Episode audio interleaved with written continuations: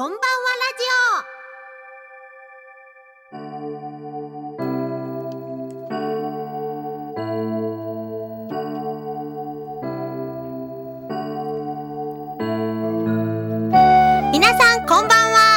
は忍笛神楽笛奏者のことちゃんです。毎月第一月曜日のこの時間は笛ことちゃんのこんばんはラジオお届けしております。今日は8月1日ということでもういよいよ夏本番。8月に入ってしまいましたね皆さん。元気ですか？あの私はですね夏になると結構なんか忙しさもありそして暑いのもありで食べなくなってしまうんですがそうするとねいつもねだんだんかだんだんこう力がなくなってしまうので今頑張ってなるべく食べるように食べるようにという風に毎日過ごしているところです。まあそんな感じですが今月も元気よくラジオ行ってみたいと思います。今日はですねまず、えー、琴音のお悩み相談室。今日もね面白いのが来ておりますよ。そして今日はまた復活、えー、ようこそゲストコーナー。なんとですね今回は私といつも一緒にバンドでサポートしてくださっておりますドラマーのゴミ俊也さんをお迎えしておりますので皆さんどうぞ楽しみにしていてください。今日もよろしくお願いします。この番組は屋根で守り床で支える防水材床材のパイオニア田島ルーフィングの提供でお送りします。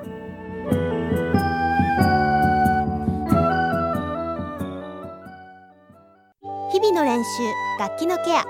これは私たちミュージシャンが美しい音楽を奏でるために欠かせないもの。雨漏りしない屋根足元を支えてくれる床。これは私たちが生活するのに欠かせないもの。安心安全な空間で生活するためにも防水材床材のメンテナンスを心がけましょう。屋根で守り床で支え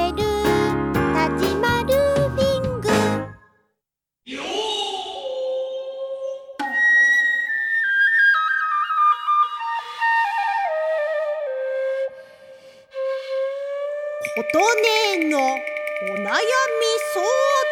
室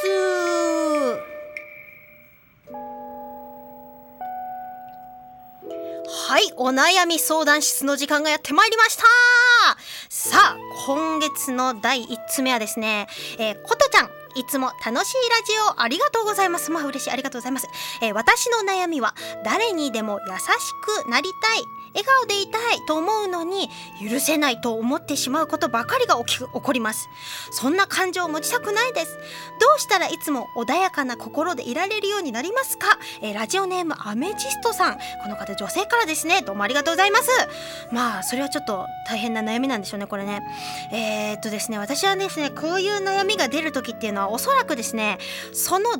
こった出来事の事柄の中に自分が入りすぎている場合が多いと思うんですね。もっとその自分も含めたその事柄を含めて客観的に捉える力を身につけられますと、まあ、もっと言うと宇宙規模でその今起きている自分がムカついてたり許せないと思っていることを見た時にですねあっこんなに小さなことで私は悩んでたの？私はこんな小さなことを許せないと思ってたの？ということでですねどうでもよくなったりとかなんかだんだんその笑けてきたりとかっていうことになってくるんですね。そうしますと常に穏やかな気持ちでいられると思いますのでうんって思うことがあったら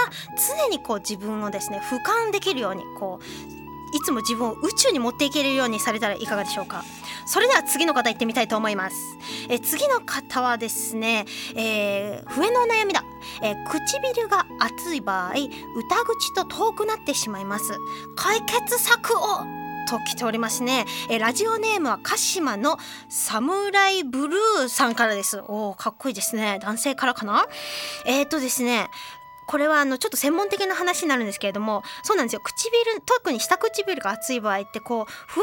のですね歌口といってまあ口をこう当てる部分ですね。そこをこう置くとですね唇がついてどうしても自分が息を入れようとするこの穴よりもその歌口が遠くなるんですね。そういう時はですね思い切って歌口をですね唇の真ん中ぐらいとかに置いてもらいますと、まあ、かなりあの普通よりも上にこう持ってきてもらうと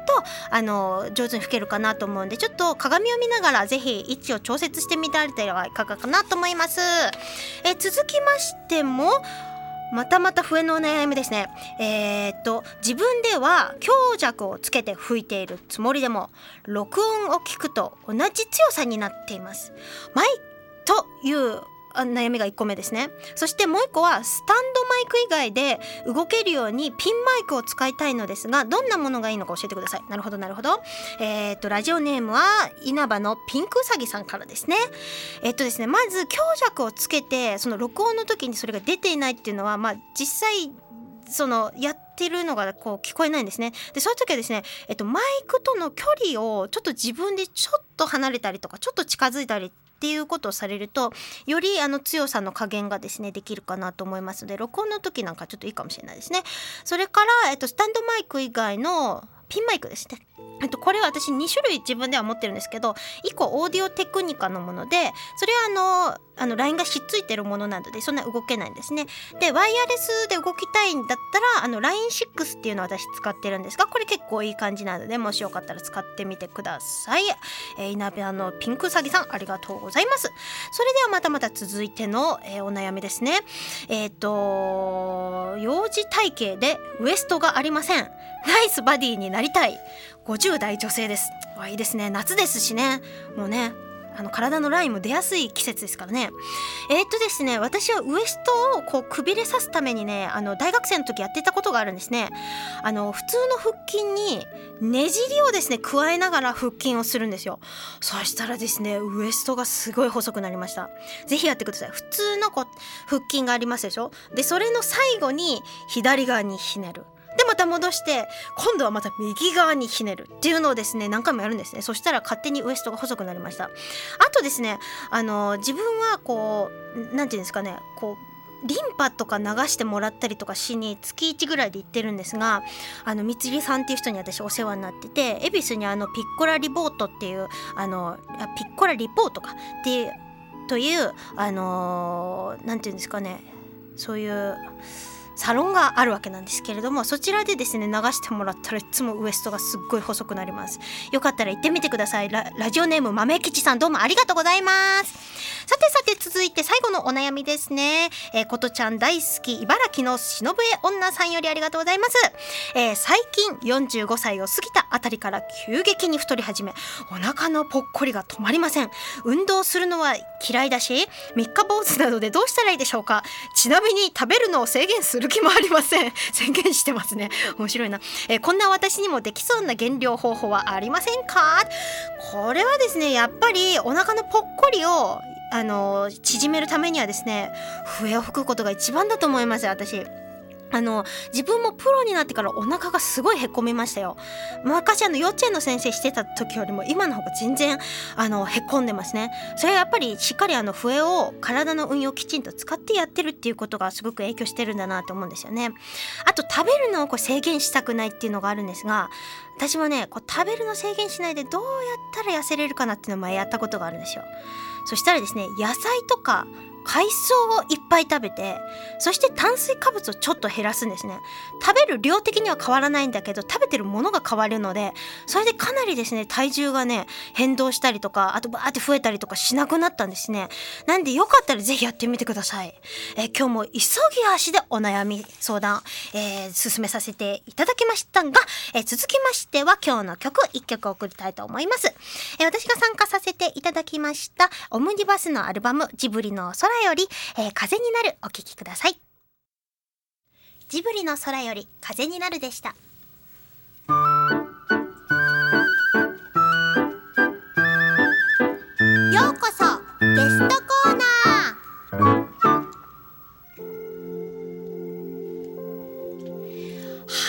楽しみにしておりましたようこそゲストコーナーの時間今回はドラマーのゴミ俊也さんをお迎えしておりますゴミくんこんばんはこんばんは。イエーイ。まあ、毎回あの和芸にこう関係した方を呼んでるんですが、今回はあのもうすぐ私のアルバムをリリースということで、もう関わっていただいているゴミくんを今回ゲストにということでお招きしました。どうぞよろしくお願いします。よろしくお願いします。ありがとうございます。ゴミくんのプロフィールを紹介したいと思います。はい、あのプロフィールというか私との関係を紹介したいと思いま すね。今日はね。はい、はい。あのゴミくんはもともとあの高校生の時パーカッションを吹奏楽部ってなさっておりましてで大学の時からまあ本格的にドラムを始められて、まあ、いろんなこう素晴らしい先生にもつきながらそしてご自身でもですねあのかなり芸を極めて、えー今に至っていらっしゃるということで私と知り合ったのはですね今から約8年前なんですね。8年以上前になるかな。そうですね。多分ね、はい。で出会ったきっかけというのは私がもともとですねおりました事務所え東毛オフィスというところがあるんですがこちらはえ山口智さんという、まあ、廃品打楽器、まあ、コメディアンと申しましょうか。もう非常に素晴らしいですね。もうもうそのミュージシャンとしても大大大先輩私もゴミくんも大好きなえともともなんですがその事務所で最初知り合ったんですよね。そうですね。ねあの時はまだゴミくんも非常に若く、まあ、もちろん私もヤングな感じだったわけなんですけれども。ね そうですね。本当ですね。もう8年も経ちますか、え。どう思った？私と会った時。いやー元気な人がいるなと思いましたよ。うんあの時も元気だった？私。いやもういまあ今今と変わらずですよあ本当に。ありがとうございます、そうそれで、まあ、ゴミくんとはですねここ何年かしらもう5年ぐらいかな56年ぐらいですね、えー一緒に私のバンドにも入っていただいてもう欠かさずずっとサポートのドラムそしてゴミくんはですねなんとドラムだけではなくキーボード、まあ、ピアノもなさってたのであのいろいろその鍵盤楽器もいけるんですね。なので本当に私のバンドの中ではもういろんな楽器をやってもらいながら大活躍えーしただいしていただいておりまして皆さん聞いてください。この今バックに流れている音楽をこの音楽も実はゴミ先生とすべて一緒に演奏しております。イエーイ！あの笛以外のこれ今シンセがこうファーッと流れているこれもそうですしあのラジオで使われているすべての曲はこのラジオのために私が書き下ろしたんですね。でそれをまたゴミ先生と一緒にアレンジしまして演奏もドラムもそしてピアノキーボードも全部ゴミ先生がしてくださってるんですよ。皆さんからもぜひ拍手を送ってくださいラジオの前から。ありがとうございます。ありがとうございます。さあそんなゴミ先生なんですけれども今回のこの、えー私のニューアルバム「エボリューション」にもほぼ全曲参加いただいております。どうもありがとうございます。ありがとうございます。いやー本当にね今回は、まあ、前作は歌いでその前のアルバム「竜の目覚め」がまあオリジナルだったので、まあ、オリジナルとしては今回も3年ぶりとなるので私の中ではもうなんか3年ぶりに自分のアルバム出すんだなっていう気持ちに、まあ、今なってるところなんですけれどもはいゴミ先生いかがですか？今回こう「竜の目覚め」から「エボリューション」のアルバム録音を終えて今なんか感想とかあればぜひ教えてください。そうですね。なんか印象的なのははい、あのー、琴さんとあの違う時に演奏で一緒でええ。今この今回のアルバムのための曲を作ってるんだなんて言ってた時に、うんうんうん。なんかいろいろとこうアイディアこんな風にしようかななんて言って、うんうん。なんかその時にちらりとこうふ一節こうその曲のフレーズとかを吹いてたのをなんかこう思い出すんですけど、なんかすごいこうイメージしてるものをうんやっぱ旋律そのメロディーにするのがあ得意なんだなというかすごいこうスムーズにあこういう風じゃなくてこういう風にしたいのかもなっていう風に言ってたのをなんか思い出してあなんかう今回はきっとそういうイメージしたものがすごいこうダイレクトに曲になってるんじゃないかなってそんな印象があります。嬉しいな。そう。でもともとこのね今回のアルバムっていうのはうん実は私が去年あのファンタジー小説をぴょこっとある時書いちゃってでそれをなんかこう絵本にもしようとかいろいろ今話進んでるんですがその中でやっぱり自分の中で作ったこのファンタジーの世界まあ竜とそして女の子が出てくる話なんですがこれをもっと深めるためにやっぱり曲というもので表現を深めていこうっていうことでもう最初からゴミくんにはこの話をしつつでこういうシーンのこういう曲なんだとかっていうのを話してた時の話ですよね。ですね。ねうん、そうですね。なんか鮮明にゴミ先生覚えてくださってるんでね本当に嬉しいなと思うんですけれども、まあ、前回の「竜の目覚め」は全部で7曲入れてたんですが今回は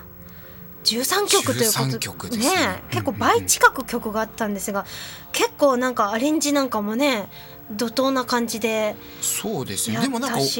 ことさんね、うん。いろいろとこうアイディアをあこういう風にしたらいいかもってやっぱりさっきの話じゃないですけど、うんうんうん。思いついて試して、うんうんうん。それがあーイメージにどんどんどんどん近づいていっていやでも楽しかったです。すごい嬉しいのはやっぱりゴミくんは私がこうなんか例えばこういうのイメージしてるとかこうなんだあんなんだっていうのをまあ一応日本語は使っているんだけれどもあの万人にはわからないかもしれない言語を使って結構話してるんですよ。それをですねうんうんうんうんあそうですねあわかりましたって言って本当に分かってくれてんですよ。これゴミ先生のすごいところですよね本当にねそれでもうレコーディングの時なんかももうすごくあの言ってくれることも非常に的確だし私がこうなんかわーってこう言葉にできないこう、うんうん。なんて言うんですかね感覚の方が結構強い人間なので、なんかこうよくわからない言葉を発している時にゴミくんがバンドのメンバーとかそのエンジニアさんとかに代弁というかもうもはや通訳ですか？通訳。翻訳。翻訳翻訳をしてくれてるそんな感じですよねゴミ先生。いやいやいや。でも、うん。あのやっぱりイメージをそのなんて言ったらいいんだろう。言葉じゃなくてもなんとなく感覚を伝えるっていうのはすごい大事で、たまたまねそれをなんかこうやっぱり少し長く一緒にやらせてもらってると、うんうん。あこういうことかななんていうのを言葉にするだけで、うん。うんイメージはすごいみんなにも多分伝わってると思います。よ。ありがとう、でもね誰より多分一番よく分かってくれててでゴミ先生ってこうすごく先生らしいんですよ。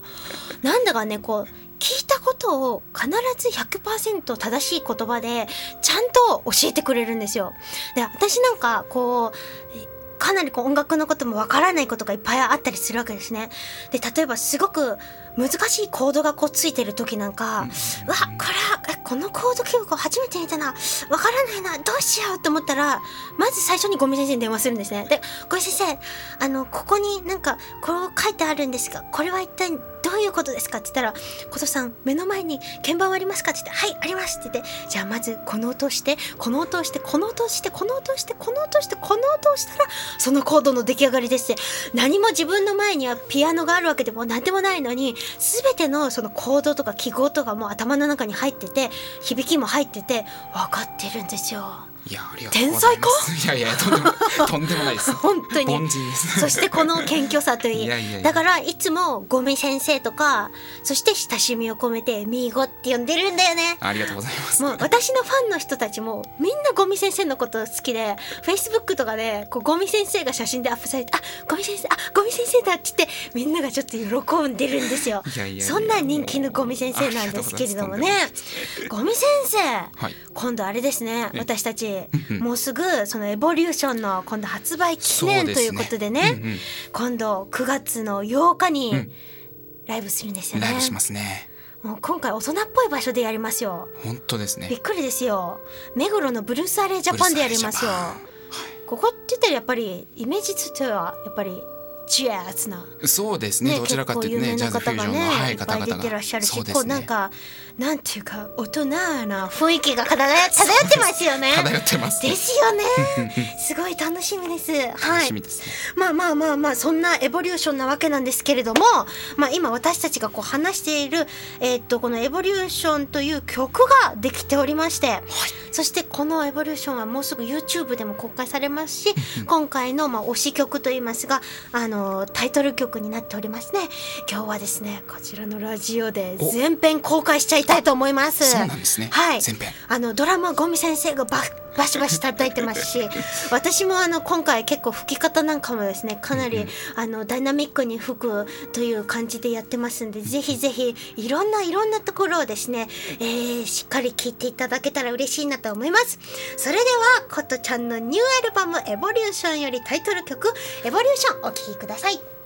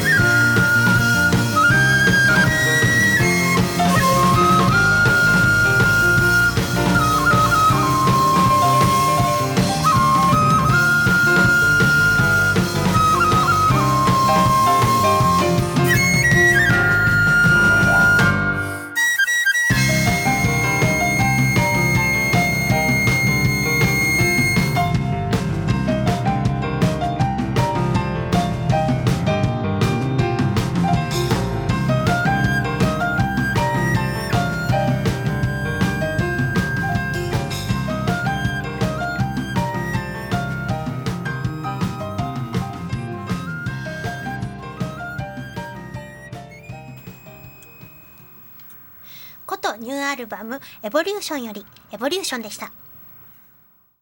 時を超えて受け継がれる優しいハーモニー。心に残るメロディーは日常生活を豊かに彩ります。強い日差しや雨から私たちを守る屋根。滑ったり転んだりしない安全な床。何気ない毎日を確かに見守る防水剤床材は安心安全な暮らしを守り支えてくれます。屋根で守り床で支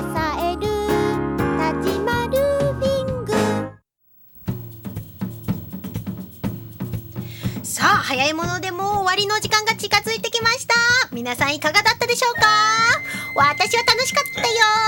楽しかったです、ね。ゴミ先生どうだったかな？楽しかったです。ありがとうございます。もうお悩み相談室のね、うんうん。あっという間にこうバサバサ、もうお悩みを切るというか圧倒されました。ありがとうございます、はい。もうゴミ先生なんかね私がねいつもみたいな私一人が喋ってなんか微笑んでずっとうなずいてるだけでね もっと喋ってもらえばよかったって今反省しておりますけれどもでも自分のね 演奏バックにこんな話すことってないでしょあまあなか。なか確かにそうですね。ね。ね。だからもう今日はなんかなかなか特別な機会でした。私にとっても。一緒に演奏した人と一緒にこのそれをバックに喋ってるなんて。そうですごいですよね。本当に楽しかったです。ありがとうございます。